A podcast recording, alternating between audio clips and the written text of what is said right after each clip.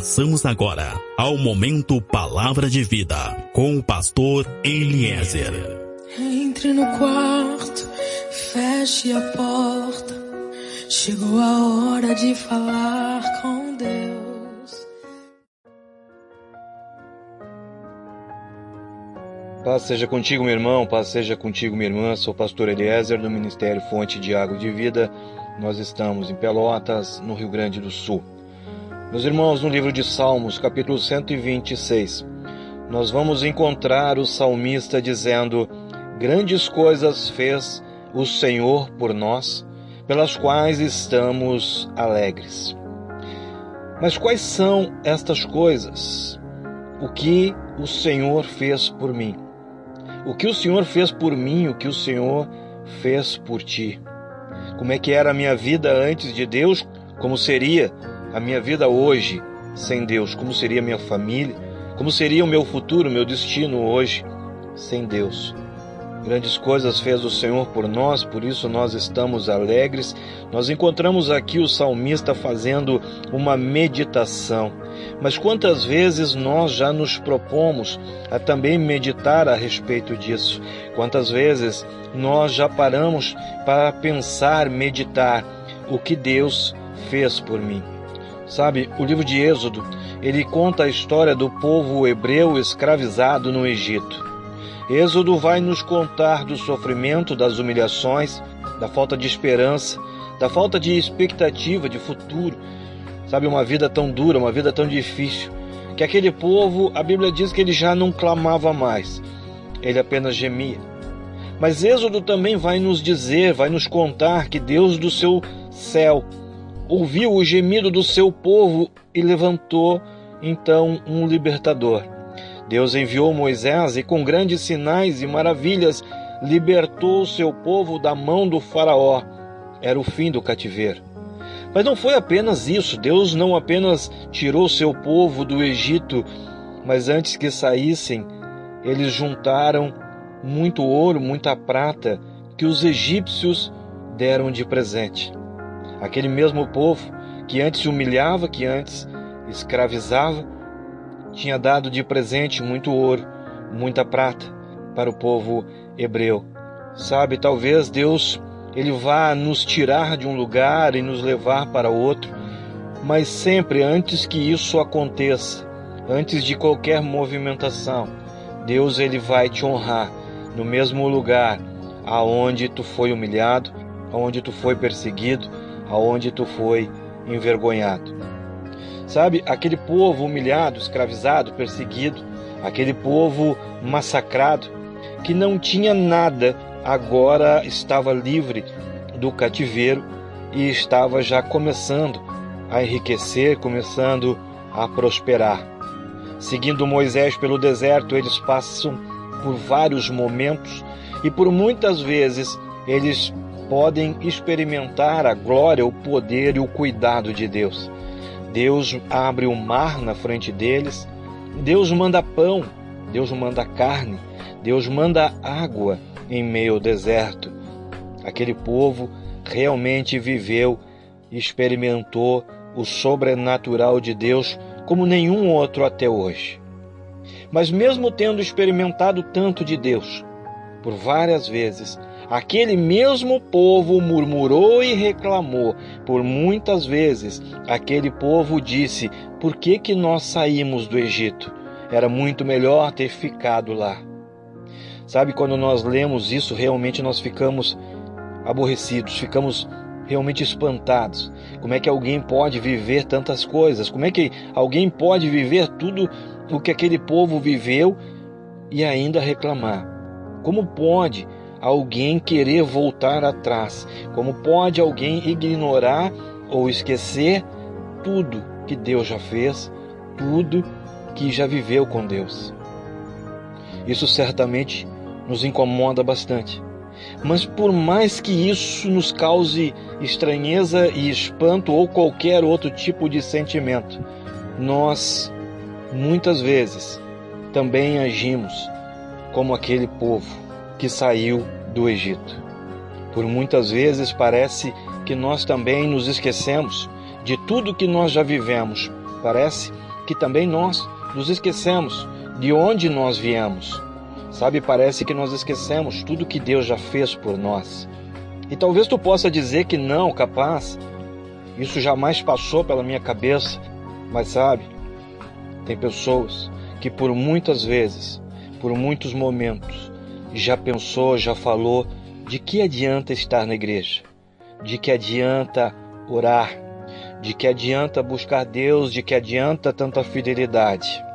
Esse tipo de pensamento, esse tipo de manifestação é exatamente igual à manifestação, à murmuração do povo hebreu no deserto. E quantos que estão me ouvindo nesse momento têm pensado dessa forma, têm falado dessa forma? E quantos ao longo do caminho têm pensado em desistir? Quantos ao longo do caminho têm pensado em parar? Sabe, ao longo do caminho muitas coisas acontecem, situações difíceis, momentos confusos, complicados. Salmo 126 vai dizer que muitas vezes nós estaremos levando a semente chorando, caminhando e chorando. E essa semente qual é? É a nossa fé, é a tua fé. E com tantas coisas acontecendo em meio a tantas situações, alguns às vezes se esquecem do que Deus já fez. Alguns realmente esquecem como era a vida antes de Deus. Mas o salmista ele nos provoca a trazer à memória o que o Senhor fez por nós.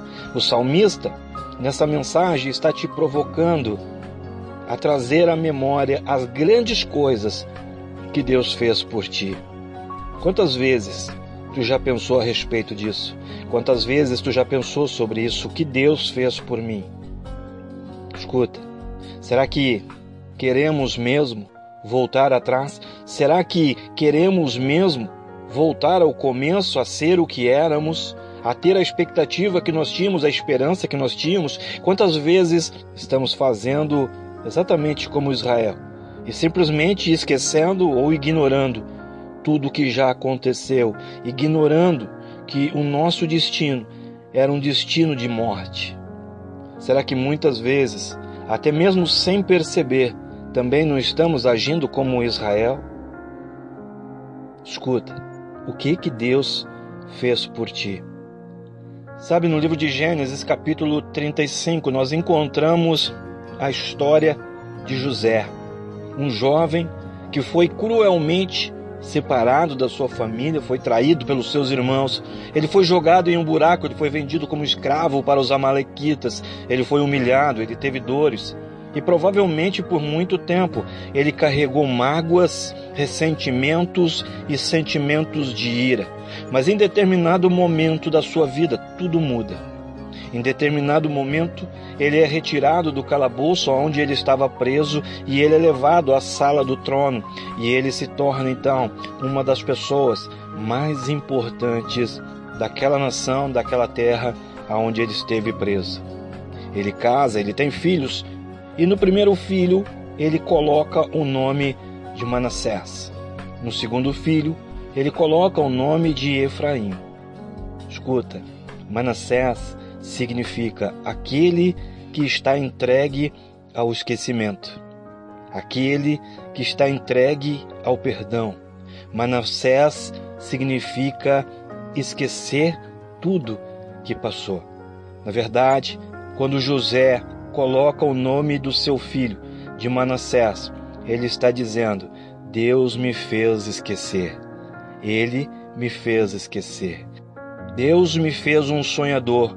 Deus me deu expectativa. Deus me deu esperança. Ele me fez esquecer as minhas dores, as minhas humilhações. Ele me fez esquecer os buracos onde eu fui julgado tantas vezes. Ele me fez esquecer. Ele me fez perdoar. Ele me curou. Deus me curou daquilo que eu vivi. É isso que José está dizendo. O segundo filho José chamou Efraim.